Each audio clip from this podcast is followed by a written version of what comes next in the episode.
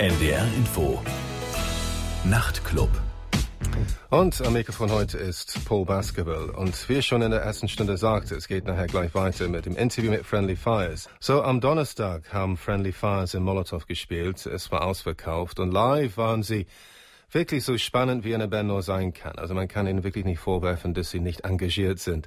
So viel Bewegung auf der Bühne, so viel Energie gibt es schon selten und das Publikum hat dementsprechend darauf reagiert. Und was mir aufgefallen ist, ist, dass ich immer häufiger Musik gut finde, die auf Hochglanz produziert ist. Und das ist eine interessante Entwicklung für mich. Und äh, Friendly Fires ist schon irgendwie noch Indie im Sinne von eigenwillig. Und äh, sie sind schon ganz originell, aber eine Bekannte sagte zu mir im Molotow am Donnerstag, das ist eigentlich Disco-Mucke. Und das stimmt einerseits schon. Und äh, der Sänger Ed, ist äh, auch kein natürlicher Popstar, aber dennoch wird er wahrscheinlich jetzt ein Popstar. Und er war bestimmt nicht der coolste Junge in der Klasse. Er ist kein Ian McCulloch, aber er überzeugt wirklich durch seinen Einsatz und er gibt einfach alles. Und er tanzte sogar auf dem Tresen in Molotow. Und wir hören erstmal Musik äh, von äh, Friendly Fires. Von der neuen Album Parlor. Hier ist Live Those Days Tonight. So, das war Friendly Fires von ihrem neuen Album Pala und das war die erste Single-Auskopplung von dem Album Live Those Days Tonight. Und bei mir im Studio sind, wie gesagt, zwei Bandmitglieder der Band, Ed und Ed. Das ist ein bisschen verwirrend. Ed und Ed, how, how you doing?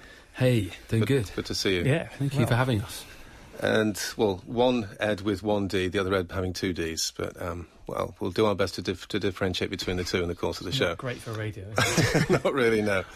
So, I mean, the first single, The Breath of Fresh Air, it obviously is. I mean, uh, was it deliberately planned the release of this album for the summer? It seems like a perfect backdrop to the summer, really. It's just, just by default accident rather than design. It was, it was definitely an accident. Yeah, I think we planned on releasing the record in May 2010, but you know, obviously it took a little bit longer than that to finish. So, um, right. Yeah, I think it's just total coincidence. I think it was only sort of about halfway through recording the record that it started to take on this sort of quite bright, kind of summery sort of feel. So, uh, kind of, I suppose, yeah, it's just luck. I think had it been ready for the depths of winter of 2010, we would have still put it out rather than hold back for the sunshine to pop out again. it just so happened it took us so long to actually put it together. Okay. Also ich meinte, dass das Album auf jeden Fall ein sehr sommerliches Gefühl vermittelt und ob es Absicht ist, dass das Werk jetzt gerade veröffentlicht wird im Sommer. Und sie meinen, nein, das ist eigentlich nur zufällig entstanden. Es sollte eigentlich im Mai 2010 veröffentlicht werden. Es hat deutlich länger gedauert, als sie gedacht haben. Und erst im Laufe der Aufnahmen hat sich das so ergeben, dass das Album irgendwie so, so ein helles Feeling und so ein sommiges, äh, so sommerliches und sonniges Gefühl dann vermittelt hat. Und das war ihnen gar nicht bewusst, dass es so werden würde aber sie freuen sich letztendlich, also dass es so gekommen ist. Allerdings, also wenn das Album im Winter veröffentlicht worden wäre, wäre es auch nicht schlimm gewesen. Sie hätten nicht extra gewartet bis zum nächsten Sommer. Und äh, sie sind in der Hinsicht irgendwie ganz entspannt. Und es ist einfach nur so eine glückliche Nebenerscheinung sozusagen. And it seems to me that you would have had enough reasons to be apprehensive about the new album because the first album was so well received and it seemed to be like a almost like a perfect debut to my mind. And there were just so many highlights on it, and it was just so it was so dynamic. It just seemed to be really appropriate for the time it was released as well. And so I was just putting myself in your shoes. It must have seemed difficult to follow it up with something that was going to be satisfactory. Yeah, maybe. I kind of I look back on the first record, and as much as I love it, it kind of feels more like a collection of pop songs, uh, as because some of the songs, half the record had already been uh, released on EPs that we put out ourselves, and um, and some of the songs were written when we were 18, and some of the songs like "Jump in the Pool" were written like a week before we released the debut record. So, kind of maybe didn't feel as kind of consistent as this second record. I think in many ways we kind of were, we're kind of discovering our sound with tracks like uh, Jump in the Pool and Kiss of Life, which were you know recorded at the end of the sort of the, the first record, and it kind of, I suppose it was more of a chance for us to choose that sound and sort of evolve on that. So it, kind of felt it didn't feel that difficult. It kind of for, to me it didn't. It felt like this is what our goal is. This is what we're about. This is kind of yeah. It kind of felt like we discovered our character in many ways. It's maybe more of a frustration that we had to sort of call it a day at the end of the tracks Kiss of Life and Jump in the Pool and go out and tour this first album, then be able to keep writing when you feel you've really hit your stride. Okay, so it felt quite an abrupt finish to proceedings at the end of the first album. Um, I yeah. think we were just keen to get these songs out that have been flitting around for the best part of almost three years before the release date. So right, okay. So in a sense, this album almost seems like your first real album because the rest was like a, yeah. a bunch of songs which have been strung it together. It feels like yeah. a debut record. Okay. I think um, it just sounds much more consistent as a body of work. And I think I think maybe on the first record we were kind of listening to a bit too much kind of DFA and New York kind of post punky disco stuff, and I think we kind of shied away from that sound a bit and sort of discovered something that's a bit more unique to us. Mhm, okay. Ja, Sie meinen, dass das Debütalbum vor ein paar Jahren, dass das im Prinzip nur eine komische Sammlung von willkürlichen Popsongs war. Und es bestand aus alten EPs und alten Singles und teilweise Songs, die entstanden sind, als sie nur 18 Jahre alt waren. Andere Stücke auf dem Album drauf kamen viel spät, also Jump in the Pool zum Beispiel wurde nur eine Woche, also vor dem äh, vor der Beendung der Debütaufnahme überhaupt komponiert. Und irgendwie passen sie gar nicht richtig zusammen zum Teil, meinen sie. Und sie denken, dass das neue Album durchaus beständiger ist. Und sie denken, dass sie sich im Prinzip ganz normal entwickelt haben. Und sie, es ist gar nicht so schwierig gewesen, das neue Album zu schreiben, weil es ist eher wie ein erstes richtiges Album. Es, ist, es fühlt sich an wie ein Debütalbum. Sie denken, dass sie endlich mal das Gefühl haben, eine eigene Persönlichkeit haben, eine richtige eigene Identität. Und das erste Album war mehr so ein Lernprozess. Sie sind beim ersten Album viel zu sehr von äh, DFA beeinflusst worden und von äh, so Post-Punk-Disco-Bands aus New York. Und sie denken, das war im Prinzip nur so eine Phase, die notwendig war. Aber sie freuen sich darüber, dass sie jetzt weitergekommen sind. Und sie denken, dass sie jetzt endlich mal so klingen, wie sie klingen wollen. Um, do you actually think that there was a moment in time during the production of this new album where you thought, well, this is actually where we're at now. This is the moment in time where we've actually discovered our own sound. I mean, or is it just something which just kind of creeps in over a period of, of months or years, whatever, and you can't really sort of pin it down? I think when we wrote "Jump in the Pool" off the first record, that felt like that kind of quite tropical, mixed with kind of these lush, expansive choruses. It felt like something that other people weren't doing, and I think it was something that we really wanted to to play on and and yeah, to me that kind of felt like quite a landmark point. Mm. And I think kind of with the new record, it's I think there are certain tracks that have that kind of sound. Maybe songs like "Pull Me Back to Earth," but I think um, I think we've kind of pushed it even further. I think with tracks like "Hurting" and "Show Me Lights," we've kind of slowed down a lot of the songs and, and made them kind of a bit more groove based and and kind of yeah approached it from sort of a whole new different angle. Mm-hmm. Okay. And of the slower songs, which of the new slower songs do you actually think has succeeded the best, or do you think they you've succeeded equally in all in all of the tracks? I'm happy with. Uh, I think Pala doesn't go much above 100 BPM, but I'm glad that we sort of took the time to realise we don't always have to go full pelt to, you know, keep people interested and keep the attention within our own music. Okay. I think Pala is probably one of my favourite tracks off the record. Okay. I just think that it has like some really interesting elements to it. All of the kind of the rhythmical parts of the song are made up from uh, sort of uh, cameras clicking and winding along and, and little kind of wind up children's toys, and it just kind of mm-hmm. feels like a yeah, kind of an interesting way of approaching a song. Okay. Äh, Sie meinen, dass Sie schon sehr früh eigentlich bemerkt haben, dass Sie Ihre eigene Identität haben, dass Sie das Gefühl hatten, was Besonderes zu sein. Als Sie Jump in the Pool geschrieben haben, das war der Augenblick, wo Sie gedacht haben, okay, wir sind schon irgendwie ausgefallen. Also wo Sie es geschafft haben, irgendwie so tropische Klänge, saftige, also ganz äh, opulente Klänge zu schaffen. Und äh, darauf haben Sie gebaut. Und das war so der Ausgangspunkt im Prinzip für diese Band. Aber was das Neualbum betrifft, sie freuen sich sehr über die Songs, die langsamer sind, vom Tempo her, von der Struktur her. Und dass es nicht immer notwendig ist, ein schnelles Tempo zu haben, das haben sie zum ersten Mal bemerkt. Und das Titelstück ist für sie das beste Beispiel dafür. Sie freuen sich darüber, also wie es auf ziemlich komplizierte Weise entstanden ist mit sehr vielen interessanten Effekten, wie zum Beispiel Kameras, die dann aufgedreht werden oder altes äh, Kinderspielzeug ist auch drauf zu hören, also verschiedene interessante Samples. Und wir hören das Stück jetzt äh, von dem neuen Album, das ist das Titelstück von Friendly Fires. Und das ist das Titelstück von dem neuen Album Parlor von Friendly Fires. Bei mir in Studio sind Ed und Ed von der Band. And of course there's a storyline behind the uh, the title of the album. It's based on the Aldous Huxley uh, novel Island. Um, uh, have you been reading all his works recently? Any particular reason why you just you just started reading Aldous Huxley? Did you read him in school or? Ed read uh, Brave New World at school. I didn't read Brave New World. I d- don't know how I came across the book actually. Um, yeah, I just I can't even remember in my head where I where I remember seeing it.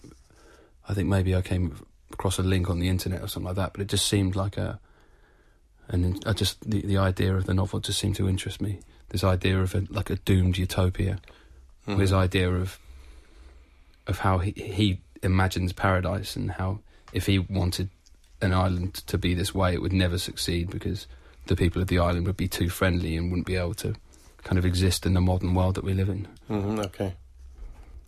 Also das Album ist eine Art Konzeptalbum, also zum Teil zumindest. Es basiert auf dem Roman Island, also Insel von Aldous Huxley. Und das, äh, die Geschichte handelt von einem Journalisten, der einen Schiffbruch erleidet.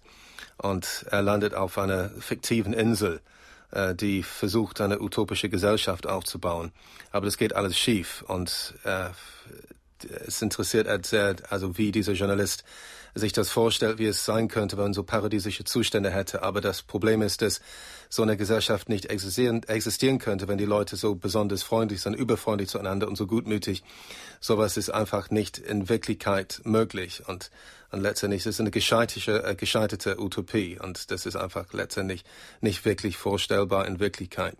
I mean, but did the album actually have any direct influence, do you think, on the songwriting as such? Or was it just like a, the story? Did it just seem to I think it was, it was just mainly, creep in there? It was mainly like the themes of the, of, I mean, this idea of a temporary paradise and something not lasting and, and the people of the island having to, to make the most of life. I think that the front cover is um, a parrot. It's a photo mm-hmm. of a parrot taken by Sølve Sundsbø. Mm-hmm. And uh, on the island of Pala, um, these parrots are uh, sort of trained to whisper uplifting messages to the people of the island, like live for the here and now. And um, I suppose mm-hmm. that kind of definitely sums up the general theme of the record. I think the first record, our debut, was very escapist and it was about wanting to be somewhere better than where you are. Mm-hmm. Whereas with this record, it was, it was kind of just about returning home and and realizing that maybe all of those dreams weren't everything you expected, and the, the best thing to do is just appreciate everyone around you as much as possible. Okay. Also die Songs auf diesem Album handeln davon, also so wie in dem Roman von Huxley, also davon, wie es dann wäre, dann eine Art Paradies ähm, aufzubauen. Aber Sie wissen ganz genau, dass es nur so also für eine kurze Zeit sein kann. Es kann nur zeitweilig sein und nie von, von Dauer sein. So, so eine Glückseligkeit ist einfach nicht möglich auf Dauer. Und ein Papagei ist abgebildet auf dem Cover von dem Album. Und äh, das reflektiert auch so eine Geschichte in, der, in diesem Roman. Also wo äh, die Papageien in dem Roman, sie erzählen Botschaften für die Einheimischen auf der Insel. Äh, die Papageien versuchen, die Menschen da zu ermutigen. Äh, sie predigen erbauliche Botschaften, damit die Leute dann gute Laune dann verbreiten können. Und das Debütalbum von Friendly Fires war eher so eine Wirklichkeitsflucht. Und es war im Prinzip so eine Art ähm, Versuch, äh, mit der Wirklichkeit nichts zu tun zu haben. Und er meinte, äh, dass dieses Album ist genau das Gegenteil. Es ist einfach äh, eher realistisch. Sie finden sich damit ab, dass, dass es keine heile Welt gibt, dass sie auf jeden Fall immer ein Leben führen werden, die mit Problemen verbunden ist. So, do you think that now that you've, you're quite well established, do you actually feel more comfortable with life as such? I mean, do you actually feel that you've in some way you can actually gauge sort of where you are in life and, and just accept the way the things the way things are. Do you actually feel so dreadfully ambitious that you think everything's got to get better and better and better? I mean, do you do you feel that you haven't actually arrived where you want to arrive yet, or are you actually quite happy with the way things are now? Um, I think if we said that we were happy with where we are now, we wouldn't. That would sound like we didn't really have any ambitions. Whereas I think we definitely want to. We want to be as big as possible. I think I would I would describe our band as a pop band, and I, I think we want our music to be as accessible and as open to as many people as possible. So I think I wouldn't I wouldn't say I mean I'd say I'd probably be happy when we you know sold a million records and we're playing in a in a stadium, but uh, as opposed to the monitor. Well, yeah, there you go. and um, but I think I think it was yeah it was more on a that that that kind of idea that I think just when I was younger, and I think you know, think a lot of musicians probably feel the same. You have these kind of superficial kind of ideas of what it's going to be like if you're, you know, a, a relatively successful band, and um, I think sort of having experienced a bit of it and realizing that it's not kind of as fulfilling as you kind of perhaps hoped it might be, then uh, I think it's just sort of returning home and realizing that my life hasn't really changed that much, even though we we may have played at Glastonbury to thousands of people and and sold a fair amount of records. I don't I don't feel like my life has changed that much. Okay. Also er meint, dass es ist schon der Fall, dass die Band ehrgeizig ist. Sie möchten schon ihr Potenzial ausschöpfen. Sie möchten schon Millionen von Platten verkaufen und in einem großen Stadion spielen können und nicht nur in kleinen Clubs. Das ist schon ihr Wunsch. Und es wäre verlogen, wenn sie sagen würden, dass sie nur ganz bescheiden sind und in der Hinsicht sehr zurückhaltend. Aber er meinte, dass sie trotzdem jetzt im Laufe der Zeit etwas bodenständiger geworden sind. Äh, er hatte am Anfang so eine oberflächliche Vorstellung, wie es sein müsste, wenn man so ein Popstar wird und also wie glamourös es sein könnte. Und er hat schon so die Allüren gehabt, die damit verbunden sind. Und nun hat er festgestellt, dass es letztendlich doch nicht wirklich die Erfüllung ist, das, was er erlebt hat als Musiker in, in der Hinsicht. Also das, also die oberflächliche Seite der, der Branche interessiert ihn eigentlich gar nicht mehr. Und er hat schon festgestellt, dass er jetzt etwas bodenständiger wieder geworden ist und dass er letztendlich äh, das aber Mensch geblieben ist. Sein Leben hat sich nicht wirklich radikal geändert jetzt. Also ist auch ganz froh darüber, dass er tatsächlich so letztendlich relativ schlicht geblieben ist. So we're going to hear Hawaiian Air now from the album, which is going to be the second single, or is it already maybe the second single in England? Mm, not yet, but yeah, it should be, shall be soon. Okay. And it's about the Hawaiian Air, presumably, you know, the, uh, which we're all envious about the idea of people even being able to breathe Hawaiian air when we're stuck here in the big cities. It's also about one of the notoriously worst airlines available to mankind as well. okay. So dieses Lied äh, Hawaiian Air wird die zweite Single sein von dem Album. Und es handelt äh, von der, der Luft in Hawaii, aber auch handelt davon von einer der schlechtesten Fluggesellschaften, die der Mensch überhaupt jemals gekannt hat. Es ist Hawaiian Air von Friendly Fires. So das war Hawaiian Air von Friendly Fires von dem Album Parlor. Bei mir in Studio sind Ed und Ed von der Band. It seems to me that people in the early years of your existence regarded you as being very much of an indie band, a typical sort of NME band. I'm not quite sure whether that's the case anymore. You seem to be maybe free yourself of those shackles now to a certain extent. And I get the impression that when it comes down to credibility, there's more more credibility given to bands with more of a, a polished sound than maybe it used to be the case. Uh, people like Florence and the Machine or Marina and the Diamonds or uh, Metronomy, these kind of bands, and Delphic, uh, they, they have quite a polished sound and sound quite sophisticated. They don't really sound indie in, in the sense of lo-fi in any way. Uh, and you don't seem to uh, make any you don't seem to lose any credibility because of that anymore. Do you think something's changed in that respect when it comes down to the music business, the way people perceive things? I don't know. I still think there is an air of kind of snottiness from the indie world to to music that's kind of quite poppy and accessible. Um, I think maybe I think maybe we were referred to as an indie band back in the day was because we self-released all of our music and put it out ourselves, which I suppose is and record all of our music ourselves in our garage. So I suppose that's quite an indie aesthetic. But um, well, that's about as indie as you can get, isn't it? If well, you actually do it in the garage. Yeah, yeah, I suppose. but um, it, yeah. reclaiming indie as independent rather than sounding like Oasis. Yeah, yeah. but um, I think our sound is. I think we're just a, kind of more inspired by by music that isn't kind of guitar based. I suppose. Mm. I think indie is such a, a broad word, and so is pop. I think it's so hard to describe either or, and everyone's got their own opinions. Sure. Um, but I kind of, yeah, I think we've, I've, me personally, I've wanted, always sort of wanted our band to steer away from that kind of quite snobby indie attitude, and uh, and just be a band that's sort of for everyone, and even for people that aren't necessarily music lovers, people that might buy one CD a year. I, I you know like it if they bought our CD. We've been fortunate that we can play sort of pop festivals as well as dance festivals as well as rock festivals. It seems like we can um, straddle quite a few different worlds, mm-hmm. which uh, it's always good to you know not have to be so boxed in all the time. Sure. Ja, Sie meinen, dass Sie schon das Gefühl haben, also kritisch tatsächlich beurteilt zu werden von irgendwelchen hochnäsigen Indie-Menschen. Aber sie haben sich immer dagegen gewehrt. Aber meinte, dass sie tatsächlich diesen Ruf hatten, am Anfang eine Indie-Band zu sein, weil die ersten Platten selbst veröffentlicht waren. Also die haben die selber veröffentlicht und sie sind tatsächlich zu Hause bei sich in einer Garage entstanden. Und das ist natürlich, entspricht der klassischen Indie-Attitüde. Aber sie meinen, dass sie tatsächlich inzwischen sich davon distanziert haben. Und das letztendlich ist es auch so, dass sie sich auch wenig für Gitarrenmusik interessieren. Das ist eigentlich nicht so ihr Ding.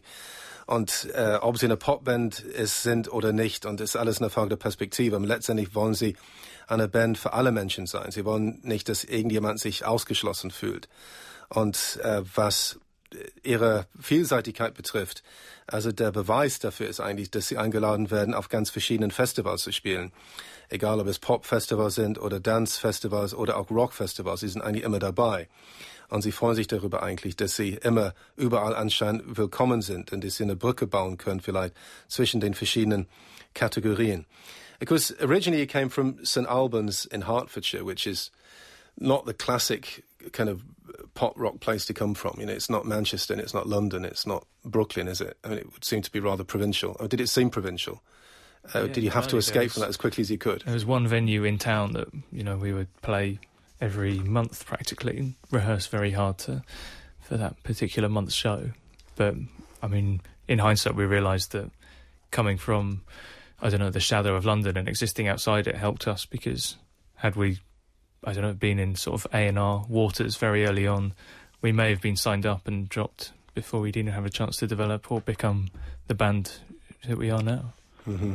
Yeah, I kind of I've never felt like we've been part of a scene at all. I think it's been really beneficial to us having yeah come from St Albans and just being able, to, especially as Ed was saying, like develop the live act. I think I think uh, it's, it's difficult for bands that come from big cities because you know, A and R people have probably heard your demos or your tracks that you've uploaded onto the internet, and within your first gig, you got every single record label down there waiting to judge your music. So it's, it's quite tough.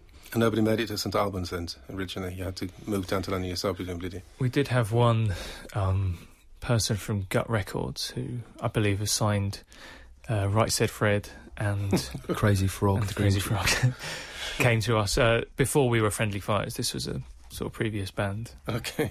But um, so you didn't feel too flattered by that. You didn't feel too flattered by that. no, I felt really flattered by that. yeah, it's, it's really embarrassing. Actually, he came to our garage space and sort of plonked himself on the sofa and was just like, "All right, and play me a song." And it was just really like we had to play like a live song to him because we didn't have any recorded music. It's really uncomfortable. And then we, I think we were so convinced that we'd sort of made it already at that point. But he didn't think you were going to be the new Right Said Fred then. No, I don't think so. Not at the time. if only, yeah, if only he'd stuck by. But you're actually quite relieved that you're not the new right said Fred. Best thing that could. Well, I don't know. Well, one of our songs is actually uh, lifts a fill from "I'm Too Sexy." So there you go. Maybe we are inspired by uh, right said Fred. The old nee, Sie meinen, dass es tatsächlich ein Nachteil war, in St. Albans in der Grafschaft Hertfordshire aufzuwachsen.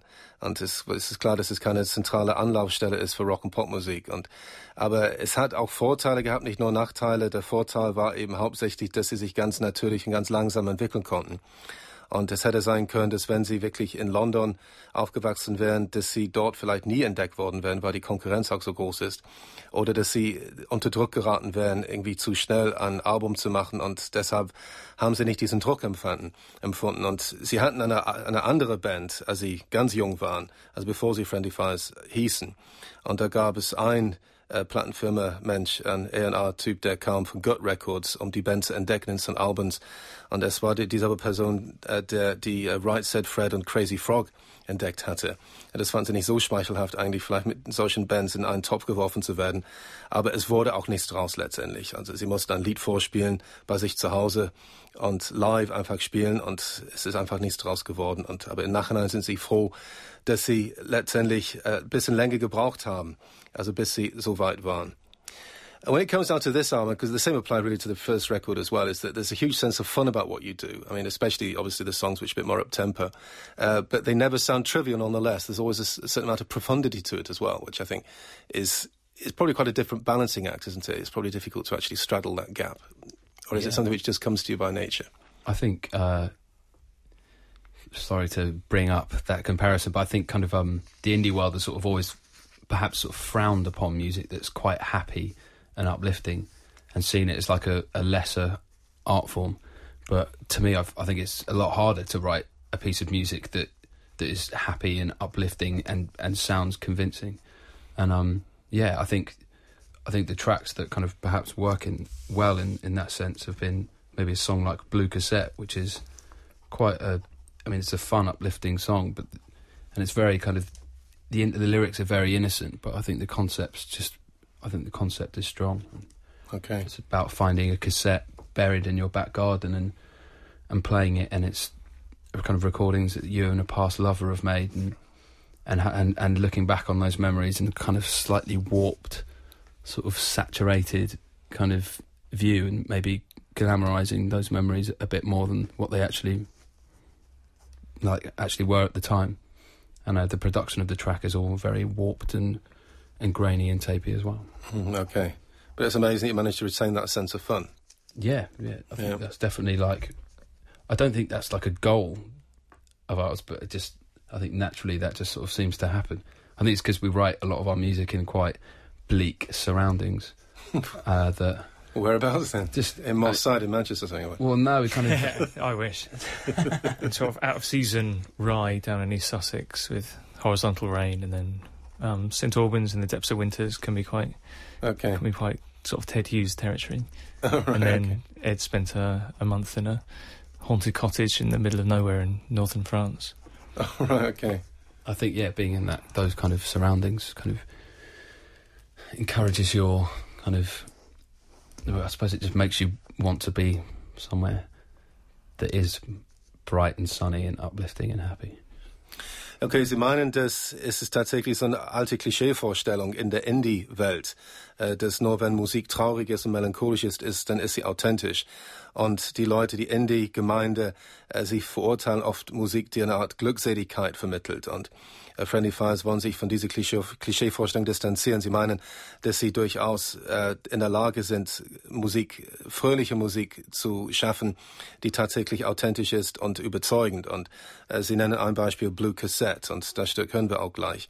Und er meinte, dass die Texte sind zwar einerseits ganz unschuldig, aber trotzdem sehr tiefsinnig eigentlich. Es handelt davon, dass jemand eine Kassette findet im Garten, irgendwo begraben in der Erde. Und auf der Kassette äh, sind Aufnahmen also von einem äh, Liebespaar, also wie sie früher mal zusammen waren und wie sie glücklich waren. Und er hört, hört sich die Aufnahmen nochmal an und äh, beschäftigt sich im Prinzip nachträglich mit der Beziehung und was in der Beziehung vielleicht schiefgelaufen ist. Und er meinte, die Produktion ist auch dementsprechend etwas so merkwürdig, so verdreht und verzerrt. Und, äh, und auf der einen Seite ist das Stück sehr lebhaft und vermittelt eine Fröhlichkeit, aber es gibt gleichzeitig so eine, die Kehrseite, die dann irgendwie so düster ist. Und er meinte, das ist für ihn eine der gelungensten Kompositionen auf dem neuen Album. Und diese Vielfalt, also die, diese Möglichkeit, die sie finden, tatsächlich so viele unterschiedliche Gefühle zu vermitteln, es hängt auch damit zusammen, dass sie ähm, oft in um, in einer Umgebung äh, Songs aufnehmen, die tatsächlich eher düster sind. Und, und deshalb ist eine gewisse ähm, Kontrastmöglichkeit da, dass obwohl die Musik eigentlich sehr erbaulich ist und auch sehr fröhlich ist, dass da, wo sie die Musik aufnehmen, ist oft ziemlich düster. In East Sussex oder in St. Albans da im Winter. Oder Ed hat in, in einem äh, Häuschen irgendwo in Frankreich einen Monat lang gewohnt wo es angeblich da, wo es ein Geisterhaus ist angeblich und das hat ihm irgendwie auch beeinflusst. Und das trägt alles zur Stimmung bei. Und es ist schon sehr wichtig für sie, dass sie die ganze Vielfalt, Vielfalt der Gefühlswelt im Prinzip ähm, abdecken können dann mit ihrer Musik. Right, well, thanks very much for talking to me anyway. It's good to see you. No, no worries. Thanks very much for having us on. And I uh, wish you all the best with the tour anyway. Cheers. And hope to see you in a bigger venue later in the year. I'm sure we will. yeah, yeah. Okay. So wir hören jetzt zum Schluss jetzt uh, Blue Cassette von Friendly Fires von den neuen Album Pala. So das war Blue Cassette von Friendly Fires. Das war meine Studiogäste Ed und Ed von Friendly Fires und das war der Nachtclub mit Paul Baskerville. Zum Schluss hören wir jetzt uh, Paris von Friendly Fires von ihrem Debütalbum. Ich wünsche euch eine gute Nacht. NDR Info. Nachrichten